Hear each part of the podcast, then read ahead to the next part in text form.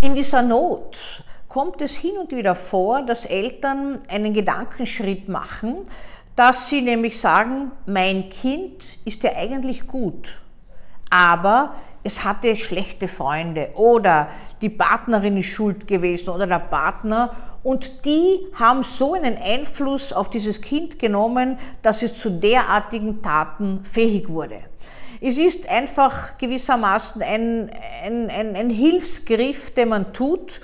Äh, es ist ein bisschen eine Verblendung, weil niemand wird durch jemanden anderen zu einem Täter, sondern irgendwann hat derjenige, der schwere Gewalt anwendet, selbst die Verantwortung.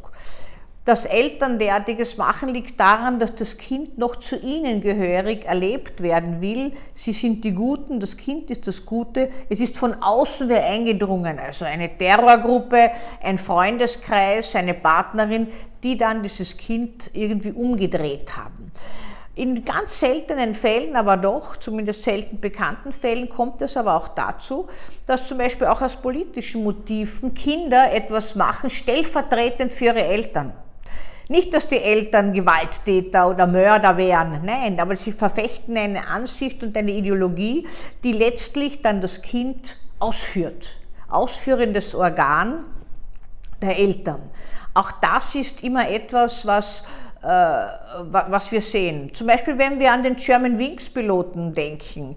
Der hatte so vor einigen Jahren ein ganzes Flugzeug äh, gegen einen Felsen geführt, indem er als Co-Pilot dann in Steuer gegriffen hat und während der andere, der Hauptpilot, aus dem Cockpit draußen war.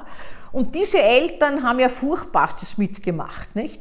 Die haben, die sind ja vernichtet worden von der Sozietät. Und irgendwann habe ich mir so gedacht, wie ich ein Interview gelesen habe. Ich weiß ja gar nicht, ob das so stimmt. Ich habe das nur in den Medien gelesen, ähm, dass, einer der Elternteile den Sohn die guten Seiten des Sohnes gesagt hätte und gesagt hat, na ja, der wird irgendwie in die falsche Bahn gekommen sein oder der hat es irgendwie von außen etwas aufgegriffen, aber im Grunde ist er ein guter Mensch und das ist so schlecht angekommen bei all den Opfereltern natürlich, verstehe ich ja auch, ja.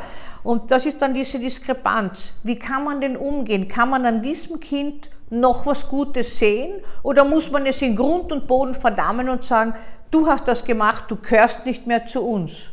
Es stimmt ja im Eigentlichen nicht. Ob er sowas macht oder nicht, er gehört weiter dazu. Und nur ein kleiner Hauch eines Gedankens, aus einmaligen Erlebnissen kommt es nicht dazu, dass jemand zum Täter oder Attentäter wird. Das ist eine Vielzahl von Faktoren. Wir dürfen es uns nicht so leicht machen zu sagen, die Erziehung ist schiefgelaufen, die Scheidung ist erfolgt, der ist umgezogen, der ist ausgeklammert worden aus der Sozietät. Nein, nein, nein. Es ist ein Zusammenfluss von vielen Faktoren und auch eine genetische Bereitschaft, in gewissen Situationen so und so zu reagieren. Daraus wird dann manchmal ein Mensch, der in der Krise gewaltsam handelt und anderen schweres Leid zufügt. Und mit dem müssen dann Eltern fertig werden.